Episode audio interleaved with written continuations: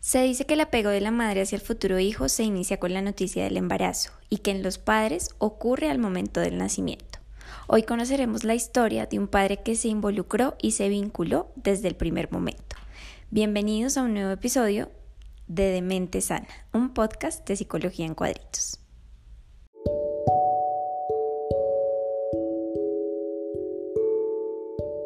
Hola Luis, ¿cómo estás? Gracias por haber recibido nuestra llamada y por contarnos tu experiencia el día de hoy. Eh, quiero que le cuentes un poquito a los oyentes acerca de ti, qué haces, a qué te dedicas y cómo está conformada tu familia. Bueno, hola, buenos días a ti Paula y muchas gracias por la invitación. Pues a ver, te cuento, eh, soy un ingeniero de sistemas, eh, con mi esposa somos independientes, tenemos varios negocios por ahí y eso es lo que usamos para sobrevivir. Hemos también pues hemos estado empleados, pero pues nos ha ido mejor independientes. ¿Tienen cuántos hijos, Luis? Bueno, con mi esposa tenemos dos hijos. En este momento un chico de 16 años que ya se graduó de bachiller este año, si Dios quiere. Y a Santiaguito que tiene 11 años. Entonces los dos se llevan 5 años de diferencia. Ok. Cuéntame un poco, Luis. Eh, cuando tú te enteras la primera vez que vas a ser papá, ¿cómo, ¿cómo lo tomaste? Es decir, obviamente las mujeres siempre como que ya sabemos que hay un bebé, que hay vida en nuestro ser y como que uno lo asimila de una forma diferente. ¿Es eso cierto? Los hombres viven distinto el embarazo, eh, realmente se vuelven papás cuando ya tienen el bebé en brazos o también viven ese proceso en panza, mejor dicho. Pues te voy a contar algo muy chistoso y no sé si le ha pasado a otros papás, pero con mi esposa tomamos, nos dimos cuenta de algo, que era que los dos estábamos embarazados. Fue muy chistoso compartir esas eh, cosas que sufren normalmente las mujeres como náuseas, como eh, antojos. Fue muy chistoso porque conmigo pasó exactamente lo mismo. Entonces mi esposa tenía que llegar todos los días del trabajo con un chocolate para dármelo porque yo anhelaba comer chocolate todo el tiempo. Fue muy chistoso, fue muy chistoso. Eh, ¿Y te pasó con los dos embarazos o solamente Sobre todo con el primero, sobre todo con el niño mayor, porque con el chiqui pues no fue tan igual, pero pues eh, no sé, fue un embarazo muy diferente el primero. Ok, y sientes tú cuando le comentabas esto a otros hombres que de pronto también iban a ser papás, que tú eres como el único o, probablemente también algunos de tus amigos o conocidos vivieron lo mismo? Pues mira que yo en ese momento no, no habíamos como parnos, como papás en embarazo, a la par conmigo, conocidos, pero hablaba con amigos y me decían que, que también en algún momento sintieron como alguna alguna cosa de este tipo de como náuseas, como antojos. Síntomas. Síntomas locos que pues en la tradición, en, la tradición del embarazo normalmente la sufre la mujer. Y uno lo entiende por su cambio hormonal y todo eso. Entonces era muy raro que un hombre sintiéramos algo, pero mira que sí, sí con, eh, compartí historia con otro papá, un, un muy buen amigo, y me decía que él también sintió ciertas cosas durante el embarazo de la señora. Okay, ¿y crees que tiene algo que ver con la, o sea, con la conexión tuya con el bebé, la relación con tu esposa? ¿En qué crees que, que eso, pues, como que radica? Mira, ahí se junta todo. Uno, primero, la relación con la esposa, como esa unión, eh, como que de verdad sentimos que estamos embarazados los dos. Cuando está uno ahí presente, pues yo creo que eso ayuda. Y de todos modos, yo creo que que uno sabe que hay un ser en la vida de su esposa y uno como que se une a ese, a ese sentimiento y quiere sentir esas cosas porque uno como papá no puede sentir las cosas físicas que siente la mamá. Pero uno de cierta manera comparte. Ok, como que se identifica tanto que empieza también como a vivir las mismas cosas. Sí, de acuerdo. Listo, y en el momento del parto, cuéntame un poquito acerca de las dos, porque tienen dos hijos y las experiencias de parto y posparto fueron totalmente diferentes, ¿verdad? Sí, fueron completamente diferentes. Pues el primer embarazo fue un embarazo tranquilo, fue un embarazo, pues mi esposa en ese momento, cuando quedó embarazada, estaba sin trabajo, entonces ella pudo estar en casa tranquilita, eh, pendientes todo el mundo, papá, o sea, mis suegros y mis papás pendientes de ella. Eh, fue un embarazo relativamente tranquilo. Eh, ella tuvo muchos antojos, nos hizo salir un día a la medianoche a buscar ensalada de frutas.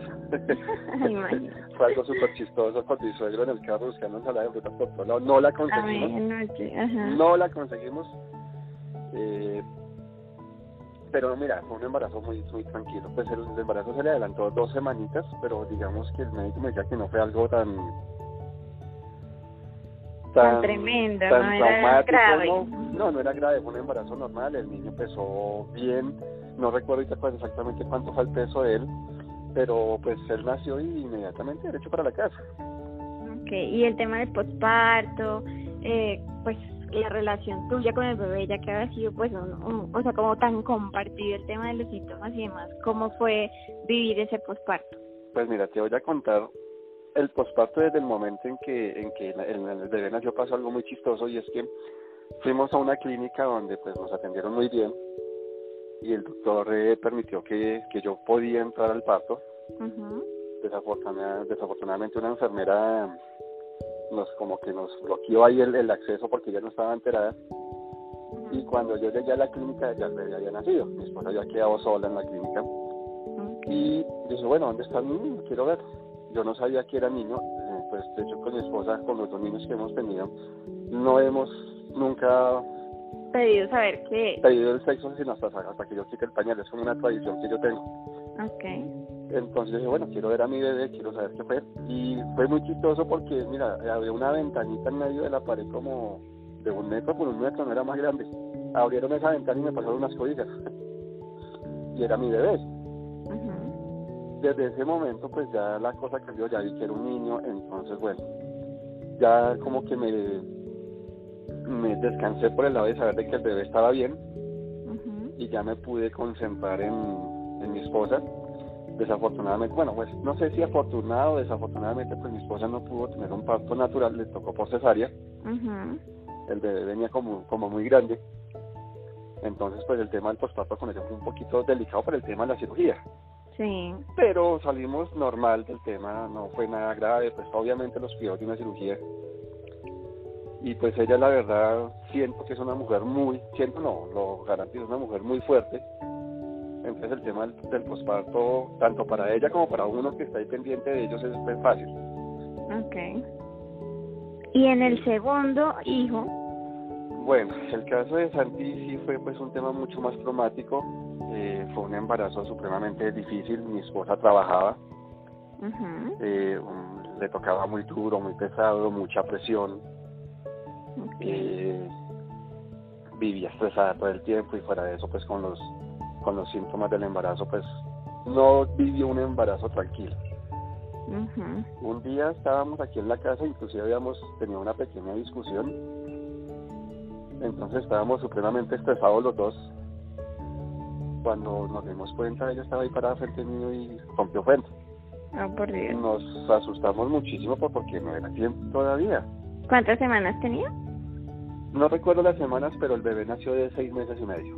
Ok.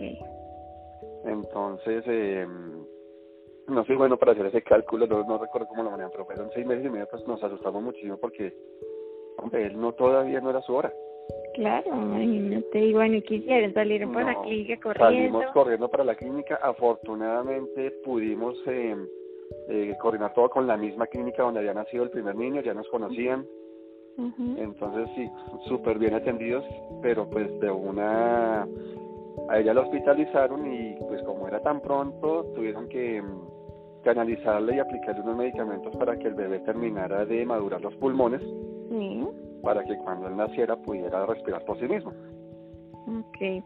En ese momento que, que nace el bebé, perdóname te interrumpo Luis, en ese momento que nace el bebé, claramente eh, la preocupación inicial de, bueno, esté bien, es la que reina en ese momento, ¿no?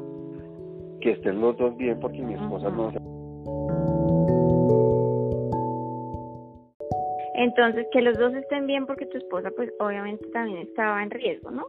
Sí, claro, ella estaba en riesgo, pues, uno como papá no entiende la parte médica, entonces yo creía que el bebé, pues, le iban a entrar a cirugía o que iban a, o sea, sabíamos que no iban a hacer por parto natural, pero yo pensé que el bebé iba a nacer ya y entonces nos dijeron, no, no, no, no, el bebé tenemos que primero inyectarle un medicamento para que él pueda madurar los pulmones para que cuando nazca pueda respirar por sí mismo. Entonces, pues fue esa preocupación, fueron casi dos días que ella estuvo hospitalizada mientras la inyectaban los medicamentos. ah, ok, antes de, después de, haber roto. Ah, después de haber roto fuente, sí señora. Entonces ya, eh, pues dentro de toda la preocupación y toda la, angustia, pues pasó algo muy bonito y fue que a este pato, por más de que fue por cesárea, sí pude yo ingresar. Entonces yo vi cuando Santi nació, y fue hermoso ese momento, pues verlo nacer, ver que mi esposa estaba bien, el médico nos dio todas las, todas las garantías, nos dijo pues, que pues sí, que el bebé se había adelantado, pero que todo iba bien, que todo ese esfuerzo, esos dos días, porque fueron dos días duros, que esos dos días pues que los hayamos aprovechado al máximo y que el bebé iba a nacer no perfecto, pero que iban a ser y a poder vivir. Entonces, pues nada, Santi nació, recuerdo muchísimo su peso, porque el médico me dijo, si el niño pesa más de 2.500 gramos, el niño se va para la casa. Pero si pesa menos de los 2.500 gramos, pues, pues, tenemos que hospitalizarlo. ¿Y cuánto pesó? Pesó 2.350 gramos. Ok. Entonces inmediatamente el bebé nació, lo saludamos, le dimos la bienvenida a este mundo, pero inmediatamente se lo llevaron para la UCE pediátrica y allí quedó en una sala, en una, se me olvidó el nombre. Sí, quedó en observación. En una incubadora. Ajá, ok. Y allí quedó hospitalizado. Él duró allí casi dos semanas, un poco más de dos semanas hospitalizado. Porque de todos modos, pues un bebé prematuro tiene que tener muchos cuidados, entonces que la bilirrubina estaba baja, entonces tuvieron que ponerle esa lucecita ultravioleta. Ajá, hacerle pues, fototerapia. que subiera, pues, que subiera de peso y todo eso mi esposa muy angustiada porque no podía ver, no pudo ver al bebé como en día y medio, entonces eh, estaba angustiada, lloraba, que quería ver a su bebé, pensó que algo le había pasado, pues yo le transmitía que no, que el bebé estaba bien. Pero entonces ya hubo un momento en nos tocó presionar un poquito para que ella pudiera ver al bebé y nos autorizaron con compañía de unas enfermeras que poquito problemas con la conexión. Sí, tranquila, no, tranquila, no te afanes, no te afanes. Pero te quería preguntar, ya en ese momento, bueno, que ustedes saben que el niño está bien, ¿duró más o menos cuánto tiempo en la clínica? En ese momento duró como semana y media, dos semanas, que no fue mucho tiempo. Ok, y luego ya se fueron, se les dieron de darse y se fueron para la casa como bebé canguro. Pues mira, fue muy chistoso porque nos dieron de alta. Dieron, Santi está bien, ya se lo pueden llevar para la casa en ese momento no ingresó al plan canguro todavía. Ok. Entonces simplemente ya nos fuimos para la casa, pero ya estando en casa, pasados unos días, eh, Santi empezó a, tener problemas para respirar. Tú sabes que una mamá es muy intuitiva y sabe cuando su bebé está mal. Sí. Entonces mi esposa no lo veía bien, entonces nosotros dijimos, bueno, pues vamos para la clínica.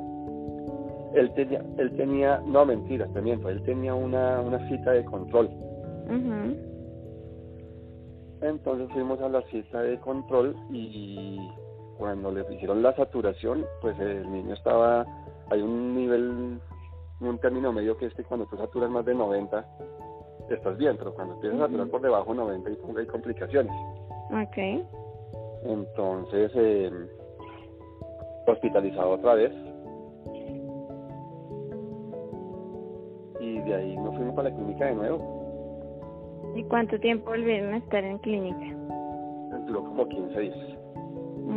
Y ya lo, lo, lo regularon, nos fuimos para la casa, empezamos el tema del plan canguro.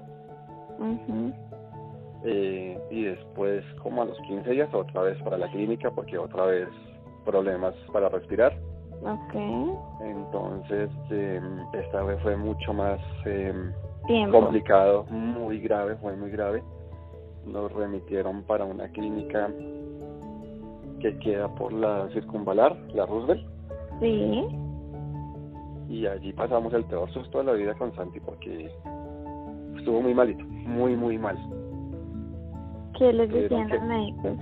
No, pues el niño ya no se pudo mantener más en la habitación, tocó bajarlo a cuidados intensivos, eh, tenían que controlarle su respiración, tenían que controlarle los alimentos, pues que no se tocaba alimentarlo por sonda.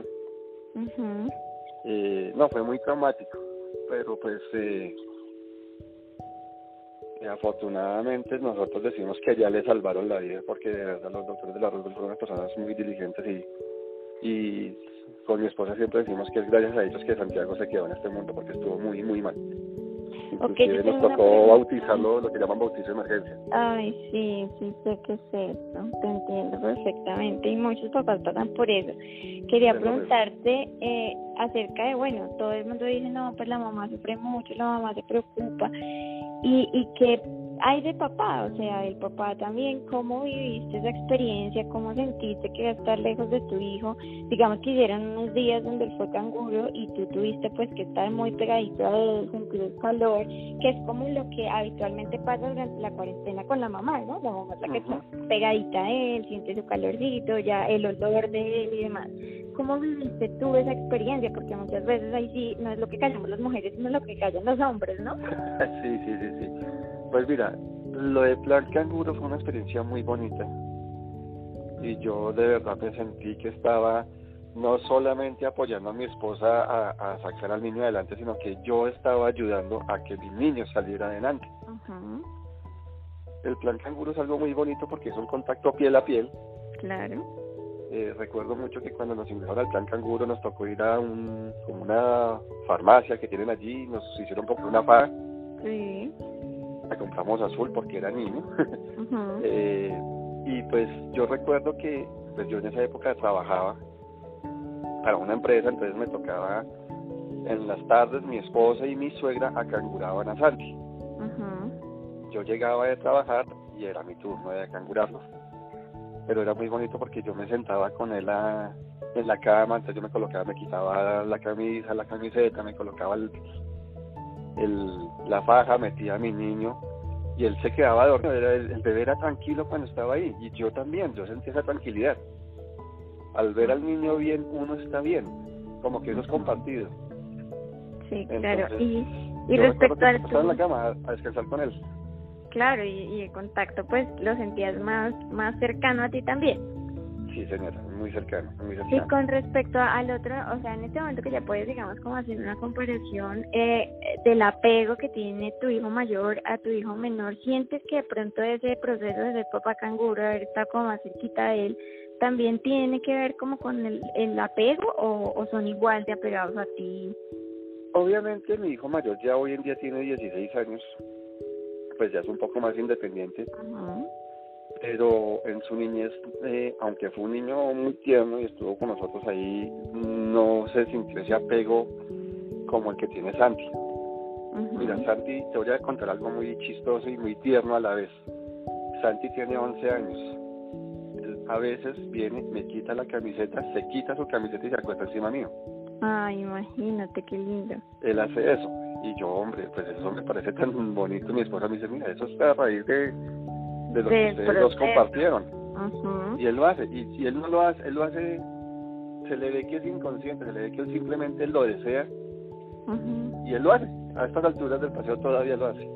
Ok, Luis, en este momento ya para cerrar la entrevista, ¿qué le dirías tú a un papá, a un nuevo papá, o sea, a un hombre que está a punto de ser papá y a un hombre que de pronto está también pasando por una situación de, tener a su hijo hospitalizado, un papá canguro, ¿Qué consejos les das, independientemente que el niño sea prematuro o que no sea prematuro, en el rol de papá, en el ejercicio, no de apoyar a la mamá, porque realmente es una responsabilidad compartida? Eh, ¿Qué le podrías decir a, a esos papás o a esos nuevos papás? Bueno, primero que todo, yo siempre se lo he dicho a, a las personas que hablan conmigo, es amen a sus hijos por encima de todo estén ahí, desde el momento en que en que están embarazadas las chicas, estén ahí. Un niño siente, un bebé siente cuando su papá está ahí. Eh, el apoyo del papá, aunque se dice que el, como que el, estricto es el papá y el amor es la mamá, el bebé también, o uno también como hombre siente amor por su bebé y es muy tierno, es muy hermoso. Mi consejo es estén ahí con su hijo, estén ahí cuando su hijo cae en estos temas, en estos temas de, hospitalizaciones, de, enfermedades, estén ahí. Eh, yo sé que uno como papá o como mamá también pues nos toca trabajar, pero ese poquito tiempo que nos quede, nos toca estar con estos chicos. No nos toca, perdóname, cambio la palabra, es, queremos estar con nuestros chicos, debemos estar con ellos porque el amor, el amor de papá también ayuda a que ellos salgan adelante de ese tipo de cosas. Y mira, doy fe de lo que, de, lo, de cómo llevamos la vida con, con Santi hoy en día, lo que te cuento, que él hace, que se quita la camisa y viene y se acuesta uh mío, esas cosas quedan. Y eso es lo que tú vas a recordar, eso es lo que uno le va a contar a, a los demás hijos, a los nietos. Esas son las cosas que uno va a contar para que sigan en, en la historia. Bueno, Luis, evidentemente entonces tu mensaje es un mensaje de estar presentes como papás, de incluirse en la crianza y pues que claramente eso a futuro va a traer niños más seguros, niños también que están eh, involucrados sentimentalmente con su papá y no que simplemente lo ven como una autoridad, ¿es correcto? Exactamente, eso es. Bueno, Luis, pues muchísimas gracias por compartir nuestra experiencia y, y bueno, pues esperamos que, que, que realmente ese mensaje que tenías hoy llegue a, a muchos más papás. A ti muchas gracias por la invitación a esta entrevista y a los papás pues que si algún día quieren un mensaje, una, un consejo de parte de alguien que ya pasó por eso, pues con muchísimo gusto tenemos que apoyarnos. Bueno Luis, muchísimas gracias por tu tiempo. Vamos a una pausa musical y ya regresamos.